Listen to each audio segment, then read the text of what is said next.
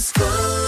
Il est 8h sur Radioscope. Voici le journal avec Greg Delsol. Bonjour Greg. Ah, bonjour Guillaume, bonjour à tous. Et à la une des contrôles qui se multiplient depuis le 30 décembre dernier, le masque est obligatoire à l'extérieur à partir de 11 ans à Lyon et à Villeurbanne. Des contrôles policiers sont effectués chaque jour pour faire respecter cette nouvelle réglementation sanitaire, comme hier matin, en plein cœur de la presqu'île. Un équipage de police a déambulé dans le rue de Lyon. Ils ont fait plus de sensibilisation que de sanctions.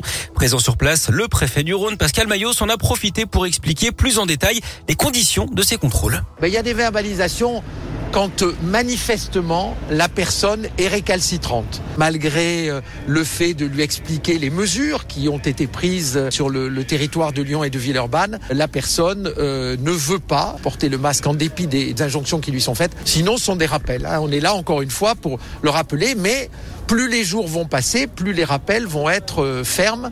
Il faut que nos concitoyens soient attentifs à la situation, se protègent, protègent les autres. C'est cela qu'on essaie d'expliquer. La patrouille disposait d'ailleurs d'une boîte entière de masques hein, pour en donner aux personnes qui n'en avaient pas. Plusieurs contrôles sont prévus à Lyon et Villeurbanne dans les prochains jours, notamment dans les transports et les établissements recevant du public.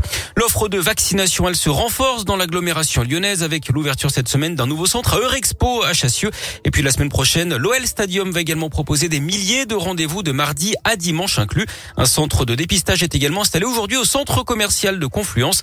Rendez-vous au rez-de-chaussée de 8h30 à 20h30 avec ou sans rendez-vous. Ce sera tous les jours d'ouverture hein, du centre de shopping.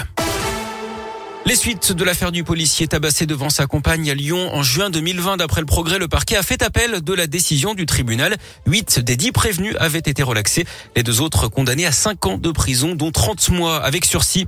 Un appel à témoins lancé après une course-poursuite spectaculaire entre Vienne et l'agglomération lyonnaise dans l'après-midi du dimanche 23 décembre. Un homme avait été interpellé après avoir tout tenté pour échapper aux forces de l'ordre.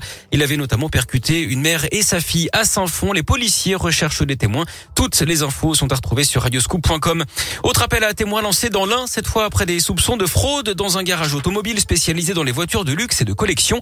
L'établissement aurait changé les numéros de série des châssis pour augmenter la valeur des voitures sur le marché. Cinq véhicules ont été identifiés et saisis, mais les militaires pensent que d'autres pourraient être concernés. Ils invitent les victimes potentielles à se manifester. On vous a mis les coordonnées sur notre site internet.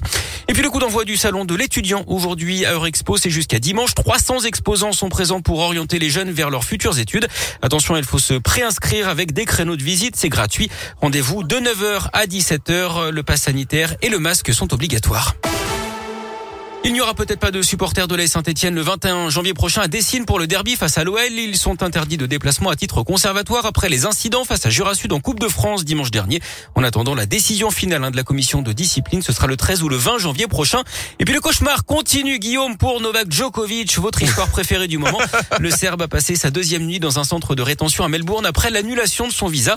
Le numéro oh. mondial devrait être fixé sur son sort lundi, hein, à moins de 10 jours du début de l'Open d'Australie qu'il a tout de même remporté neuf fois. Son père et le président serbe dénoncent quant à eux une chasse politique. Non mais attendez.